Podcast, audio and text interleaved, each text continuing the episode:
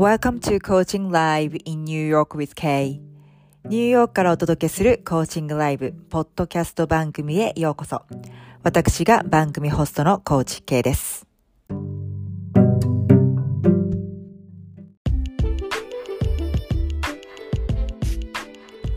Hi everyone, thanks for tuning in today. I just wanted to say hi and quickly introduce myself as well as what my podcast program is about. リスナーの皆さん、いつもご愛聴ありがとうございます。初めての方、私の番組を発見してくださりありがとうございます。この番組では2012年より認定ライフコーチとして活動してきたニューヨーク在住のコーチ系がシナリオなしのリアルライフコーチングセッションを公開しています。あなたにコーチングを身近に感じていただき、セッションを通してあなたが自分とつながって、本来の自分と一致しながら目覚めた人生を送れるよう願いを込めて番組作りをしています。ソロエピソードでは、今までと同じやり方で頑張ることに限界を感じているバリキャリ女性が目覚めていくことで想定外の人生を想像していけるヒントとなるようなお話をしたり、ブレイクスルーが起こる読書、目覚めが起こる読書というテーマで私の人生を変えた本が教えてくれた学びをシェアしています。時にはゲストもお呼びして皆さんのお悩み解決のヒントや前へ進む勇気となるようなお話もお伺いしております。スピリチュアルを現実世界に落とし込み、ブレイクスルーを起こす方法をロジカルにわかりやすくお伝えしています。ニューヨーク発形式、軽やか、人生、ゲームコーチングでスピリチュアルを日常化することによって、目標を追い続けるだけの人生から、ゲームのように夢中に楽しめる人生へとパラレルシフトしていけます。実際にスピリチュアルを日常化してブレイクスルーを起こすオリジナルのゲームを作ってみたい方、一度無料相談までお越しください。無料相談の申し込み、または番組についてのお問い合わせ、リクエストは概要欄に載せております。各リンク、またはインスタグラムアカウントの DM までご連絡ください。インスタグラムまだの方はぜひフォローしてくださいね。k.saito.coaching kay.saito.coaching です。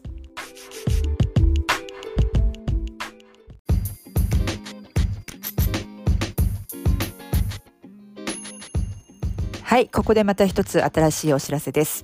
えー、実はですね、新しい無料 PDF、無料プレゼント、完成していたんですけれども、なかなかあの、ランディングページが追いついていなかったのですが、えー、とうとうダウンロードページができましたので、えー、お知らせしたいと思います。えー、あなたの直感力を診断するチェックリスト。努力だけでは到達できないブレイクスルーを起こすヒントということで、えー、無料 PDF としてお届けしています。えー、こんな方におすすめです。えー、仕事でもプライベートでも真面目にやるべきことをやって自分の責任を果たしているのになんだか人生楽しくない。仕事でこれ以上頑張ることや自分の能力に限界を感じていて苦しい。今までのやり方ではうまくいかなくなってきて、他のやり方がわからず焦りを感じている。人間関係で同じような問題が繰り返し起こるけれども、原因がわからずもやもや。目標を追いかける、追い続けるだけの人生はなんだか違う気がしてきたが、それ以外に何があるのかわからず虚無感に襲われる。えー、このようにいくら頑張っても行き詰まりを抜けることが難しいと感じている人がブレイクスルーを起こすためのヒントをお伝えしています。えー、このチェックリストであなたの直感力が診断でき、そのチェックのついた数によってブレイクスルーを起こすためのヒントが得られるようになっております。えー、ぜひね、このチェックリストをあなたがまだ使っていない潜在的な能力を開花させる第1ステップにしてみてください。えー、お申し込みは概要欄に貼り付けてありますリンク、もしくはインスタグラムの、えー、DM まで、えー、ご連絡ください。たくさんの方のお申し込みをお待ちしています。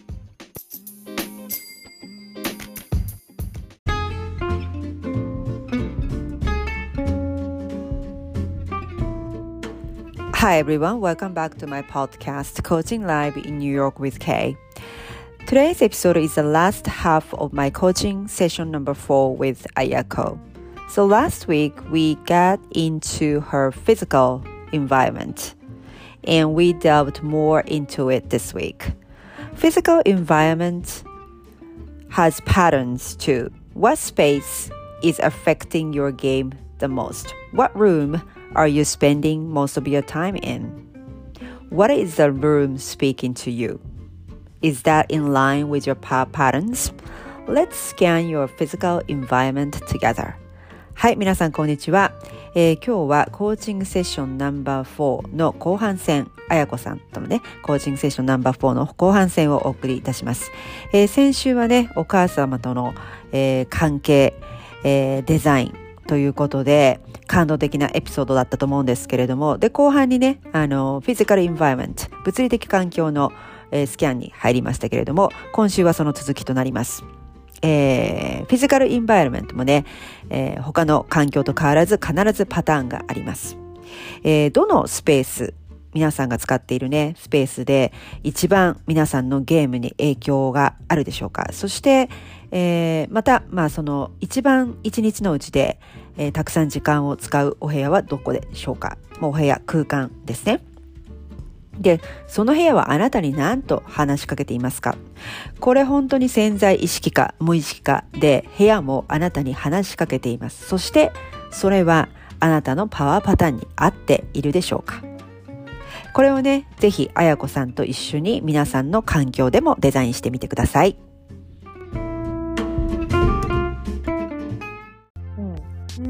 と、そうですね。じゃあ、あとは何か、例えば、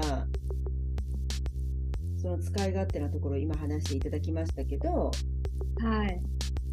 まあ、あと私がちょっと思ったのは、最初のところでね、あの、リカーリングアクティビティを聞きましたけど、はいいつも服を椅子に置いてるので、それをどけるとこから始まるっていう、それもちょっとドレーニングな作業ですよね。あのそうですね。うんそうだ。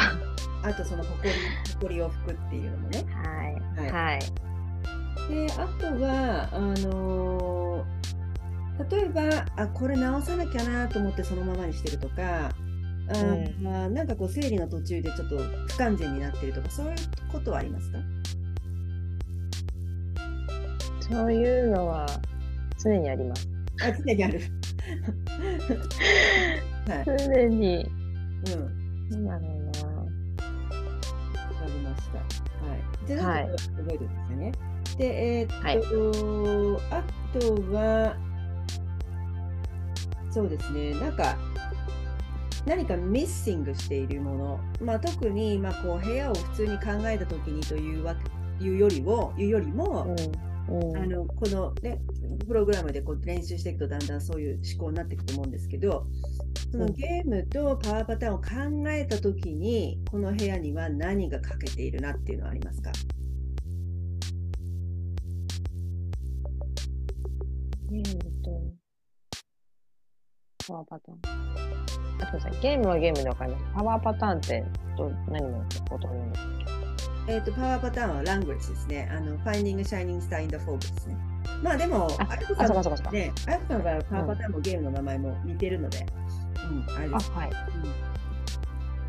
えーそれを考える。足りないもの、欠けているもの。うんこのパワーパターンがこの部屋にもうこの部屋に入るともうそのパワーパターンをもう全部100%表現してるよねっていうのが100点満点の部屋だとしたらうん何が書けていますか、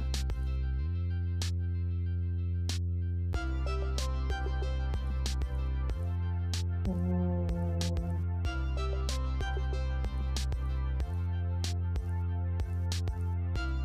ああ、私、絵を飾るのが好きで、絵ですねはいはい。絵、はい。うんうん飾りたいんですけども、うんそれを飾れてない。うんなるほどはい。それはどんな絵ですか？ちなみに。もう決めてるんですか？それとも。特にこの絵っていうのはないけど何か絵がない。のが寂しいなっていう感じですかね？絵がないのが寂しいなっていうのが一つと、うん。あと、私一人暮らしをしてた時は、うん本当にたまに気の向くままアクリル絵の具でグラデーション絵絵っていうのかな色塗りみたいなのをしてたんですよ。マジでたまに。本当1年に何回かなんですけど。うんうん。でもそのグラデーションを作るの好きでで気に入ったものがあったら貼ってたりしたですね。うんうん。けど今のお家でまあ、まずスペース的に狭いんで、うんそのじゃあちょっと絵の具広げて絵を描こうみたいなうんことにならない。うん そういう雰囲気になってない。まあ、ややろうと思えばできるんでしょうけど、なんかやってなかったな、それは。封印してた感じだったね。うんで、それをやったときに、はい、気軽に壁に貼りたい。うんうん。大学入学でも、はい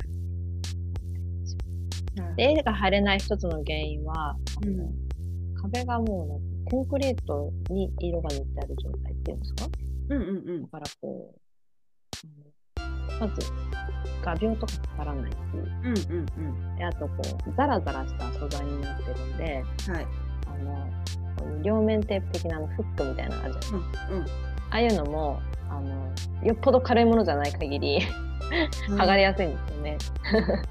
うんうんうんうんそうだから何かをかけるためには、あの、本当にこう、ドリル的にくじを開けないといけないのかな、この部屋、このうち。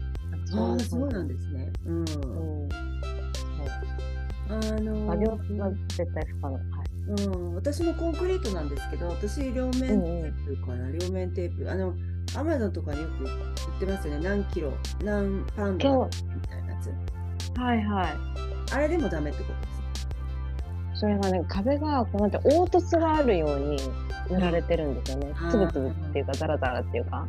かそれ結構細かめで、そ だから、あの、一個ね、それでも玄関横に軽めのキャンバスの絵を飾ってるんですけど、うんうんこれ、あの、二つ？フックを使ってて、それでも、なんだっけな、なんか一回剥がれちゃったからもう一回貼り直したっていう経緯が軽いのに。ね そう。え？って思って。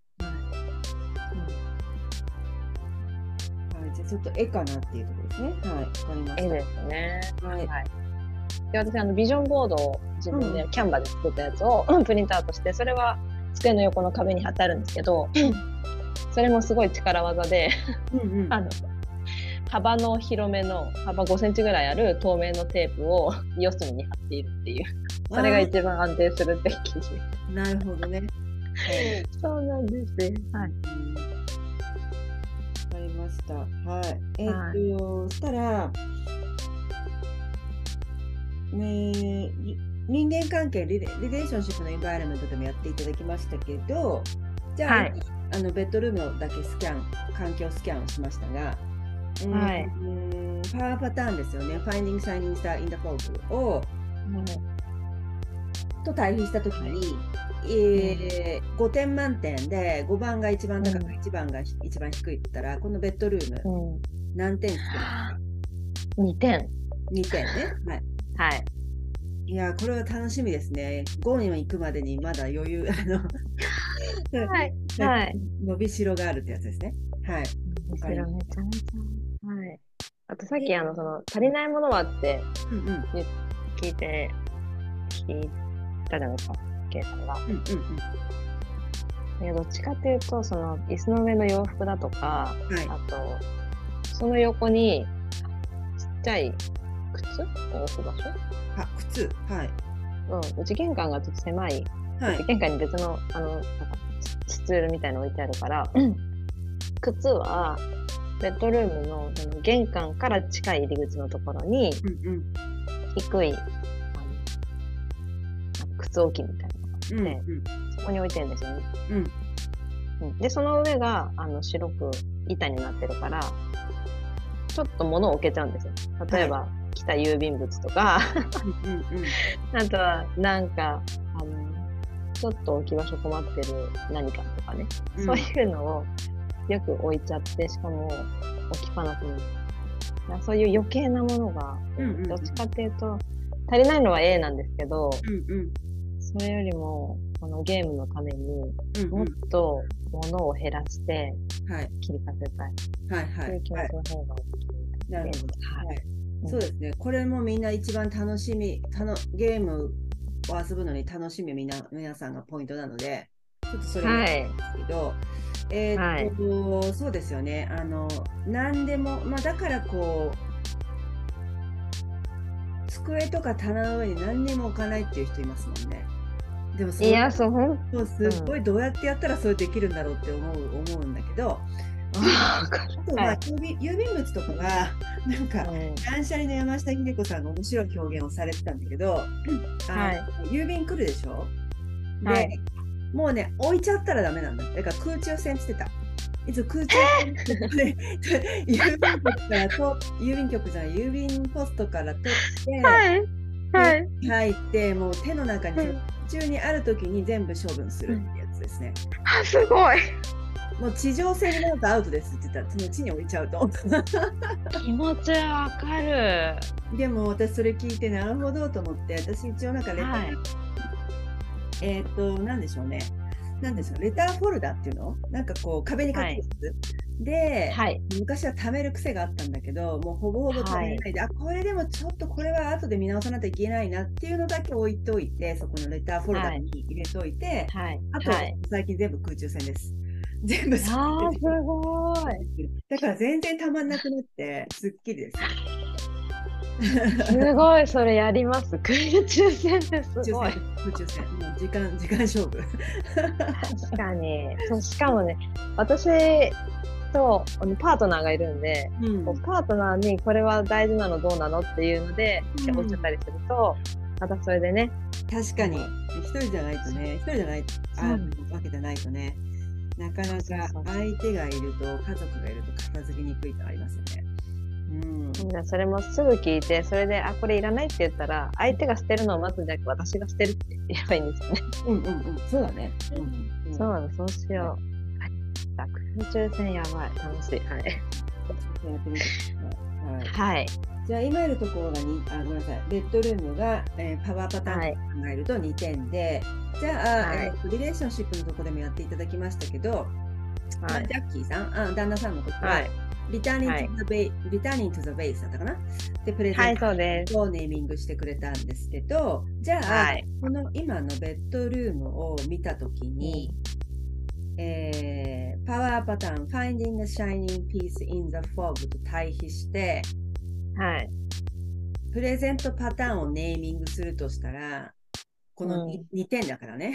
だから、うこん。んな感じになりますかね。いや、難しい。こ難しいよね。れ難しいですね。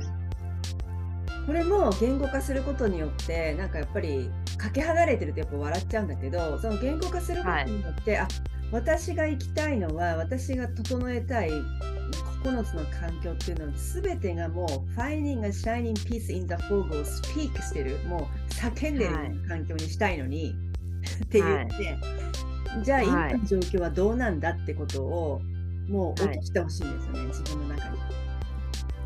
ですよね。うん。もう、えー、そしたらもうメスしか思い浮かばない あじゃあ、わかんない、はいあの。英語じゃないかもしれないけど、あはい。の探したい、あの、なんだろう、その、探したいものがはい。霧の中に入りすぎてて見えないみたいな感じですかね。見つからないみたいな。それとも曇りすぎてて見えないとか。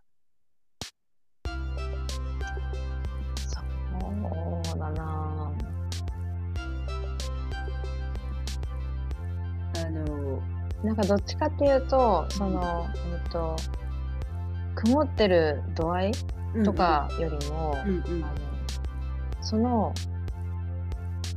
やっぱり空間の広さなんですよね。例えば、うん。うんあの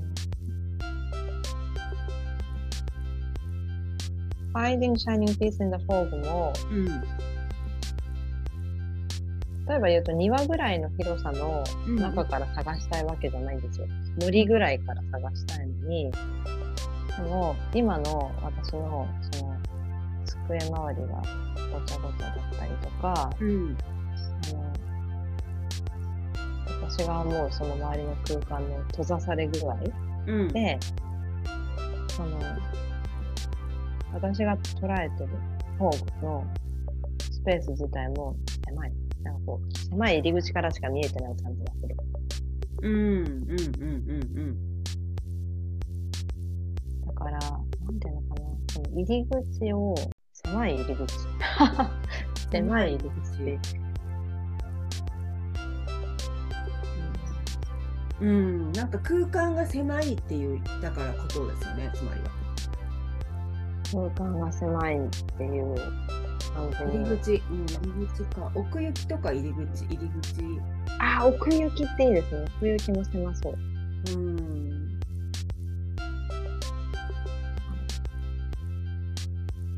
そうね、ちょっと、ちょっと、ちょっとですね。ちょっと、あの、今どうしても机にパソコンがあるイメージしか思い浮かばないけど、私のファインディング社にピースたフォークは机とパソコンじゃないから、ちょっと待ってくださいね。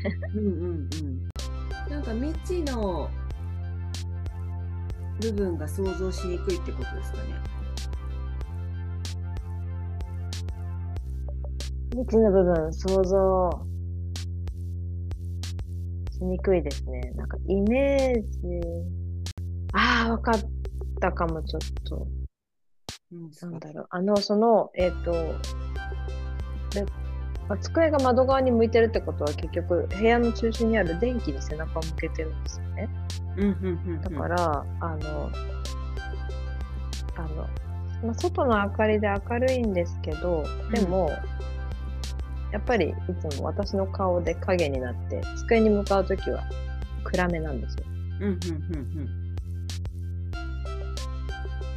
だから、なんかあの、ああ、そのベッドルームと机の周りに明るいイメージがない。なんていうか柔らかい優しい、うん、うん。うんうんうんイメージがない。本当は、うん、Finding in the Fog だったら、まあ、輝くものを見つけるのは暗い方が目立つは目立つんですけど、うん。うんうんでもそれを見つけたときに、うん。うんこう、なんていうの、柔らかい、優しい明かりの中にうん引っ張り出してあげたいみたいなイメージなんで。暗い中で引っ張り出したら、引っ張り出しちゃったところで暗かったら、つらみたいなイメージになるけど、そのそう、引っ張り出したら、引っ張り出されるところは、そんなね、ビクビクしてたとこかもしれないけど、うんうん。いやいやいや、あなたが引っ張り出てくるところは、その、シャイニングピースが出てくるところは、全体的に明るくて柔らかくて優しい光に満ちてるところなんだよと。で、そこに出ても、あなたがの輝きが、こう、じゃあ、かき消される明るさとかじゃなくて、柔らかい優しい光の中で、なおかつ輝けると。うんうん。で、ところに持っていきたい。な。のに、うんうん。はい、私の机の周りは暗い。あれかな？今ちょっとパッと浮かんだのは Lost in the Dark みたいな感じ？ああ、そうなっちゃうかな。なっちゃうかも。うん。そうなっちゃうかもしれない。うんうんうん。ロース、ロース、まあ、ダークほどいかなくて、ロースティングレイみたいな。あ、Lost in the Rain。あの、グレー、グレーのあグレーね灰色。あはい灰色。Lost in Grey ね。うん。はい。なるほど。じゃあちょっと、それで一旦ネーミングプレゼントパターン。じゃあ、このベッドルーム、今2点です。なぜなら、Lost in Grey。in comparison to finding a shiny piece in the dark, あ in the fog ね。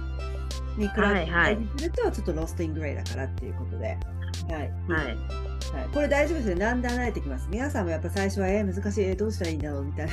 でも最後、最後はい。めちゃくちゃなんかもう、すごい慣れてきて、すっごいいいネーミングが出てきたりとかして。えー、めっちゃ笑っちゃうんだけどはい。なりたい。ですね。めっちゃうまいですね、今のこれ、みたいな感じだと。えー、すごいな、それ。うんうんうん。うんはい、わかりました。難しかっじゃうんはいそうですね、難しいけど、だんだんでもこう、そうするとね、これやっていくと、さらにこの、なんていうんだ、この自分のパワーパターンを常に思い出すし、どんどんイメージを、はい。イメージを対比することをやるじゃないですか、現在の環境と、このはい行きたいパワーパターンの環境。で、はい。どんどんこう自分の中で喋りながらビジュアライズしていくし、何度も何度もパワーパターンを思い浮かべたり言葉で言うので、どんどんそれが落ちてくるんですよね、あやこさんの中にね。うん。だからそういう効果もありますよね。はい。わかりました。じゃあ、さっきもちょっとおっしゃってましたけど、足すというよりもやっぱこの部屋のなんかいらないものを除去したいみたいな。で、その作業がやっぱり環境デザインの中にもあります。だから人間関係のデザインも、ここの後こうネットワークとかやるけど、あのー究極はね、やっぱこの人いらないなっていうザッピングしちゃってもいいんだよ、別に。なんかこの人いらない。この人全く私のパワーパターンと正反対だからさよならみたいな、そういうザッピングも入れておくと、この物理的な環境の、えー、とトリレーション、トリレーションをザはい。ッピングもディクラターしましょうっていうことで言うと、はい。まず、えっと、今回、今日から次のセッションまでに、そうだな、あんまりたくさんだと大変なので、特にこの3つ、トリレーションとして、この部屋からこれがなくなったら、かなはり2点から5点に近くなるんじゃないかっていう、はい3つのもの、自分のパワーパターンを全く表現してないものを選ぶとしたら、うん3つ次のセッションまでに何をトリレーションしできますか？ああのトリレーションごめんなさい、えっと、ザッピング捨てられますか？断捨離手放せます、うん。うん。そのさっき挙げていただいたとにかくなんか何でも置いちゃうっていうところとかあるいはその動線がちょっと必要なものが使い回りにないからそれをちょっともう本当に動線を自分で動きやすくするようにはい。何かを整うあまあでもそれは実験の方かな。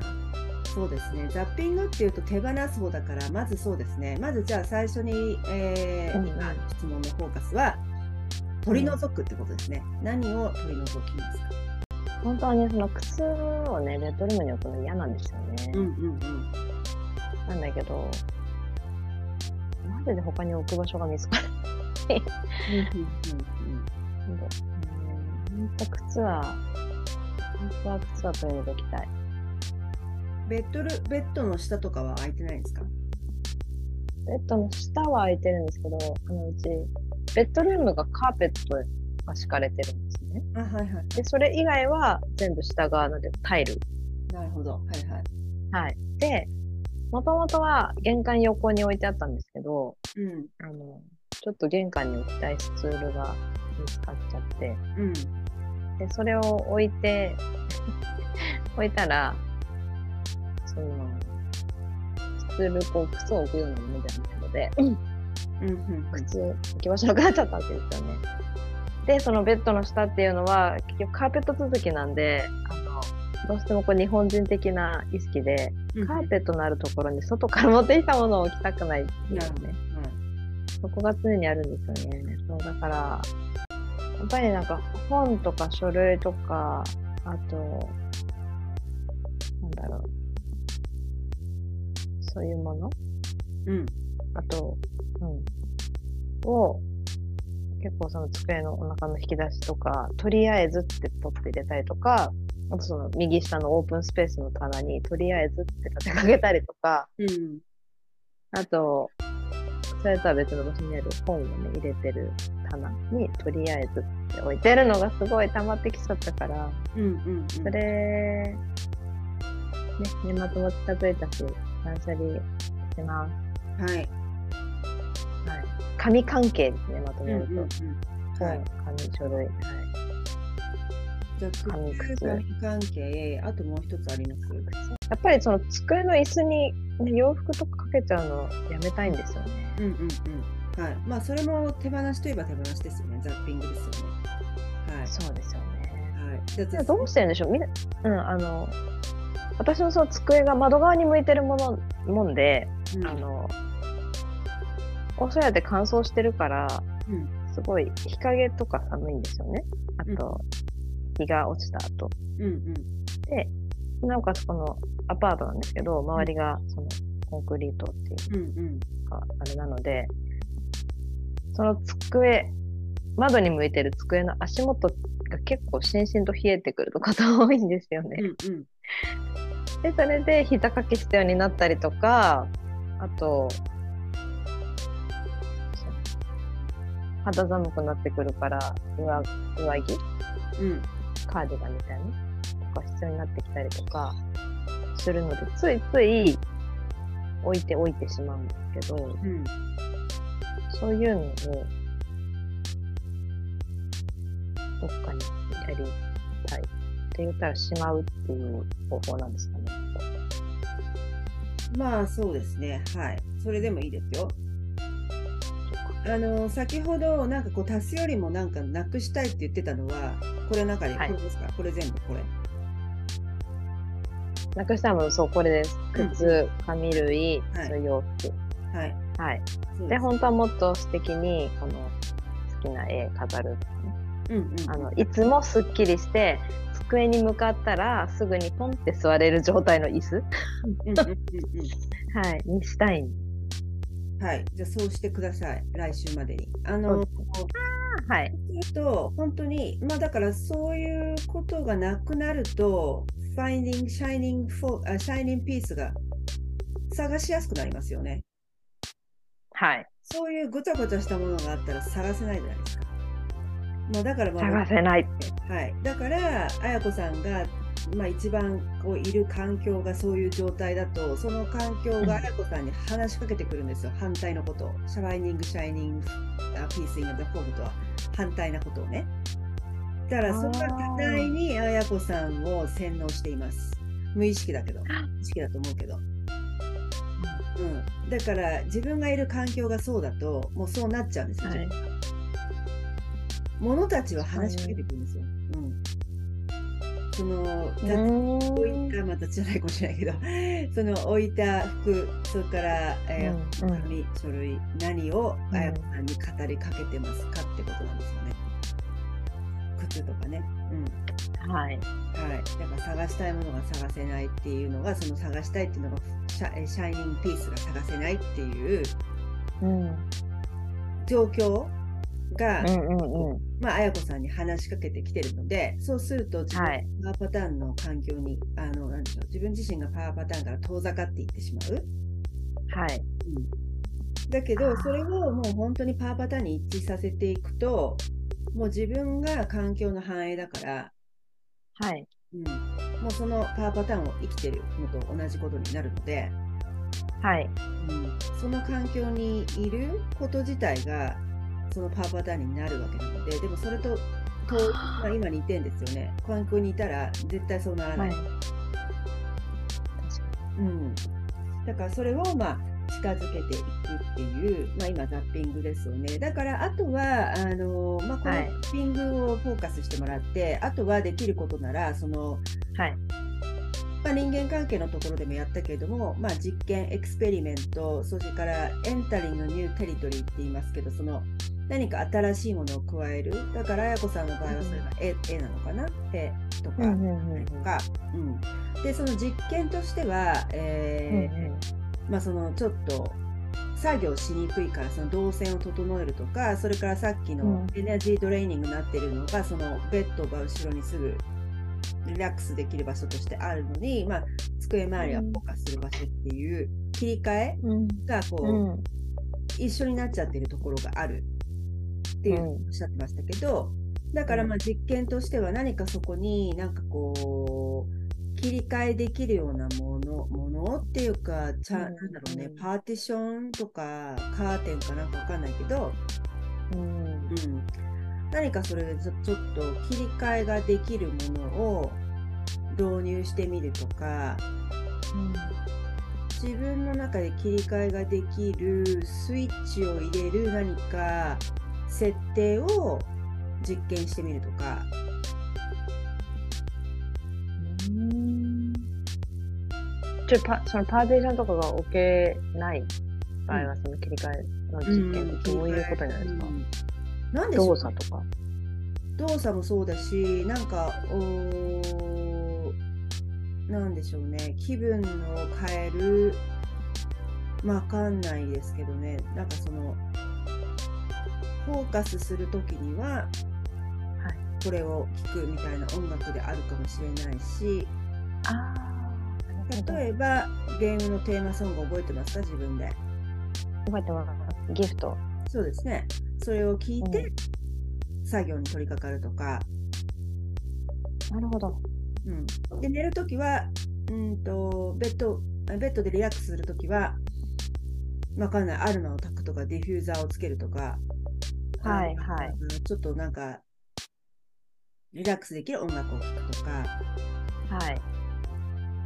その自分の中のメンタルな切り替えを、はい。まあ、その自分が設定した動作、アクション、行動とともに行う、行うっていうか、うん、切り替える。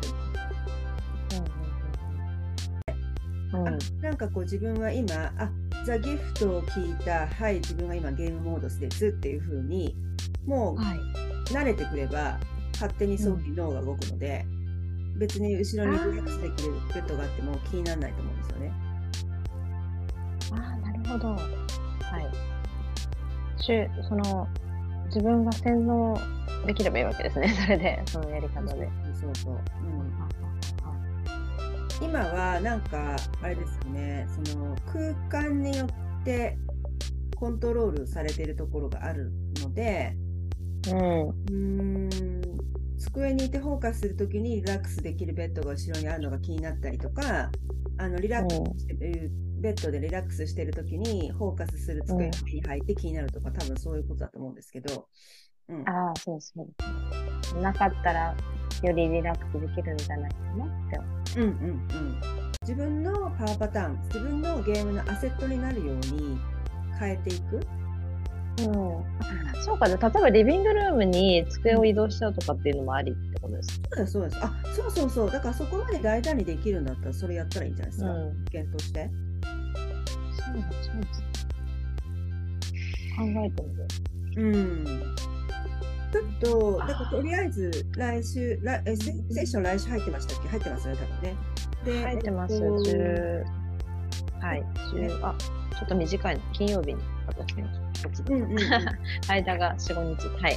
そうですね。だからまず次のセッションまでにまあザッピングは最低やっておいて、ではい今おっしゃったようなその机を移動するとかそういったその実験、これエクスペリメントになりますけど、あはいはい。やって試してみる、やってみる、えー、と作戦を考えてみる。で、はいまあ、新しいものを取り入れるとしたら、まあ、ちょっと絵をあの見てみると、まあ、飾るまでいかなくても、こういう絵がいいかなっていう、その、Finding Shining Piece in the Fog に合ってる絵ね。うん。うん、そういう実験をしていくと、この環境、この物理的環境を整えるのってめっちゃ楽しいですよ。あどんどんそういう自分になっていくみたいな感じがすごくわかると思うし、こうエナジードレーニングなものを取り除くだけでも全然違って、あ私ってこんなに実は影響を受けてたんだっていうことが変えた後にやっとわかると思います。ほど。あ、もうそしたら私すごい机変えて、なぜなら、机の椅子に、あの、ロールついてるんですよ。コロコロするね。前後、椅子って前後するじゃないですか。あはいはいはい。なのに、カーペットの部屋に置いてあるから、それが動きにくいんですよね。なるほど、はいはい。そう。で、リビングはタイルだから、うん持ってきたらめっちゃ動くじゃないですかね。と思いますよ。うんうん。なるほど。うん、そうちょっとしたことすを変えるだけで、はい今までこうすごいストレス溜まってたのがすごいわかります。はい。あーエナジートレーニングってすごい。あと私一つ思い出したのがあって、あの、椅子にその膝掛けとかかけちゃうのがうんなんでかな、今、うん、ケイさんのお話聞きながら思ってたのが、私、あの、私のキャリアの最初って、うんあの、海外旅行のツアーコントはい。だったんですよ。それって、うんあの、私はね、添乗員なんで、お客さん、うん束ねて旅行に連れていくと。で、その合間合間に旅行会社に打ち合わせ生産に行くんですよね。はい。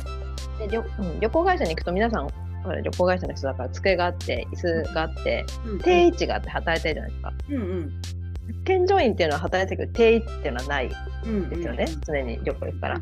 その定位置で働いてる人たちが、机に自分の机みたいなのを持って、しかも女性って結構膝掛け、オフィスに膝掛け置くじゃないです？か。あ多いですよね。私もあります。うん多いうんですよね。で、それ背もたれに、そのなんかちょっとピンクっぽい毛布かかったりとか、なんかチェックの毛布かかったりとかっていうのが、ちょっと羨ましかったんです、私の時。なるほどね。はいなそう、なんか OL っぽいみたいな。はいはい女。性っぽい。だからっていうのを思い出した、今思い出した。うんだからなんかかけちゃうんだけど、それってイコール私の中のイメージで、あの、仕事が、まあ、できそうね。でき、その人ができてるかどうかわかんないけど、仕事ができそうな人の机のイメージがそれだったんだ。だから、うんなんかかけちゃってたんですけど、それいらないですね。いらないかもよよくわかんないイメージ。いらない。全然いらないわ。やめましょう。それザッピングにじゃあザッピングにそれあの加えといてください。はい。はい。わかりました。はい。ありがとうございます。面じゃあ白い発見。わかりましたね。そのザザッピングは膝掛けでしょ？で靴ね、うん。あのまあ、次置くとこ考えなきゃいけないから靴。紙はい。書類紙関係、で洋はい服をついつい椅子の上に置いてしまうという癖。これをザッピはい。ングして、まあ、はい。実験としては、まあ、ちょっと机をダイニングに移してみてどんな感じか。えーはいそして、まああのまあ、次のセッションまで時間が短いのでとりあえずこの動線を整える準備的なことこうはい。こうやりやすいように手元うん。ないなかったりとかいろいろあれですよね動線が不便なところ、まあ、をちょっと変える。で、えーっとまあ、ニューテリトリー新しい試みとしては新しいものを取り入れるという意味では、まあ、どんな絵がいいかなみたいな感じはい。ですよね。はい、うんうん。で、うん。そうだからこれフィジカルインバイロメントのデザイン環境デザインっていうのはやろうと思ったらいくらでも時間かけられるのであの、まあ、次の環境に移ったとしてもね、デザインをね、あのどんどんう綾子さんが思いついたことをやって、どんどんパワーパターンに近づけていくっていう、今はたまたまベッドルームやりましたけど、他に空間ダイニングとかあるんだったらやってもいいし、またはうん。その他にもうよく、えー過ごす空間があれば、その空間をやってもいいしっていうので、ちょっといろいろ試してみてください。はい。はい。ありがとうございます。はい、こちらこそありがとうございます。あ、一個聞いてもいいですか？どうぞ。その、机に座ってるときに、あの寒くなった時用の、ここにこだわり、膝掛けとか、そのカーディガンみたいなのって、うん。皆さんこう見えないようにしてる方っていうのは、どこに置いてるんでしょうか？そういう。うーんと私は別に見えないようにしてないっていうかあの背もたれにかけてるけど揃えてかけてるっていうか、あの別に一つ以上あることはないので。あでもない服はないね。だって部屋着で別に上にかけるもの必要ない暖房効いてるから。であと冬は膝掛けは背もたれにかけてちゃんと畳んでかけてるので見た目も綺麗。だ、はい。別に、うんあの全然トリレーションでも何でもないですけどね私の場合は。なるほど。うん、で別に会社に着ていく服とか普段の服は全部、うん。全部クローゼットに入ってますから他に置いてあることはないです私は。なるほど。うん、そうかそうか。なんかその元の場所に戻さ戻さないと私の場合はもう本当に気持ち悪いんで出しっぱなしとか置きっぱなしとか全くない私は。うんそれ理想。うんそうですね。うん楽ですよ楽っていうかすっきりしますよ。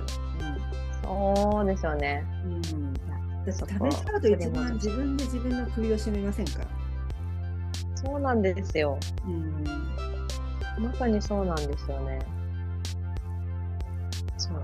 すごい昔はそういう癖があって、で、うん。一時期あの、こんまりさんのやつを読んで、うん。うんうん自分なりに断捨離して、で、物の置き場所を決めるっていうのをやって、あの、減ったは減ったんですけど、はいはい。だから、すっごい昔はもうマジでゼロ、片付け力ゼロの部屋に住んでたけど、あの、今はそれなりにあるんですが、でもまだ、あの、元々の私のこの、なんていうのかな、出しっぱなししてしまいがちな癖があったけど、それは多分ねあ収の。それはもうね多分ねあのもうちょっと深いコーチングをやらないとわからないと思うけどもしあのちょっと環境デザインコーチングまあか無関係ではないので、うん。ちょっとこの次の環境に行く前にワンセッションは、そもそもなんでそうなってしまうのかっていうコアの部分、うん。あっていうのをちょっと取り除くみたいなセッションしますか、これ多分もしかしたら。深いかもしれないですよ。ね深いかもしれない。そう。そのなんでそうなってしまうのかっていうのが分かってないとまた繰り返しますからね、それはあると思う。そうだと思う。ただ単にこう一時的にザッピングしてああ終わったすっきりと思ってあれ？1ヶ月後にまた同じ状況になってますっていうんだと、あのダイエットと同じですよね、こうリバウンドを繰り返す。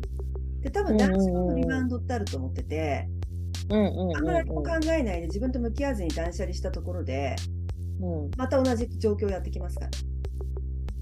そうそうそうそうですよね関係も同じですよ。この人嫌だからって職場辞めたところで次の職場でまたはい絶対来ますから。それは、いや、わかります。自分と向き合ってないとそういうことになる。そう。そうなんですそよの。通りだ。うんはい。じゃあちょっとそれを探索してみますか、次のセッションで。はい。もし、うん、あれだったら。うん。はい。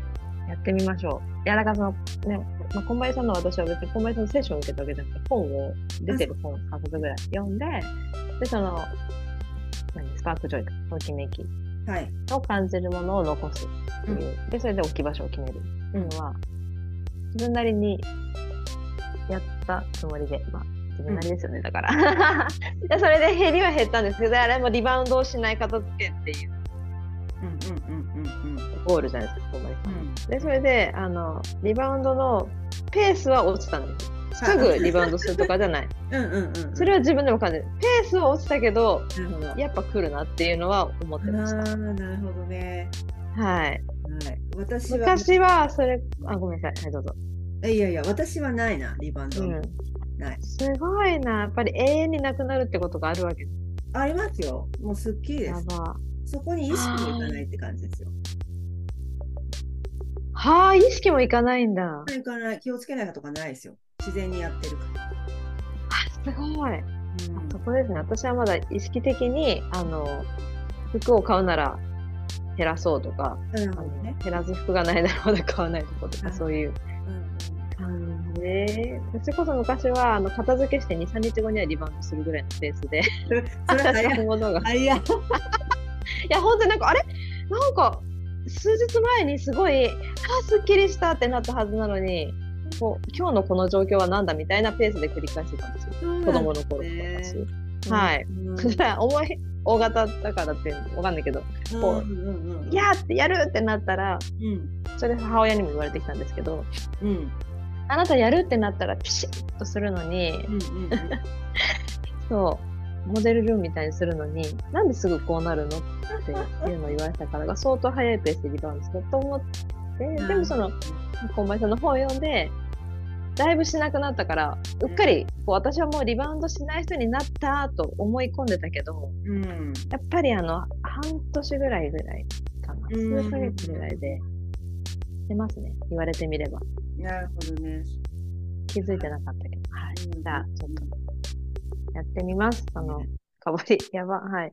そうですね。はい。でその時にあのはい。メール送っていただいてましたけど以前あのコアバリューをねあの選んでいただきましたので、はい。それを準備してくださいじゃあ次のセッションね。わかりました。はい。あれ、もう一回やり直すとかじゃなくて、あの、あの時にやったあれを、そうそうそう。うん、はい。もう一回よろしいですかはいはい。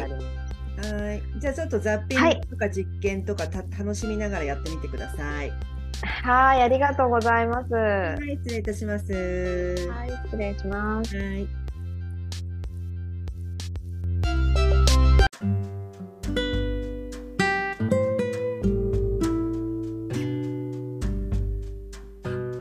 はい。ということで、今回のエピソードはいかがだったでしょうか？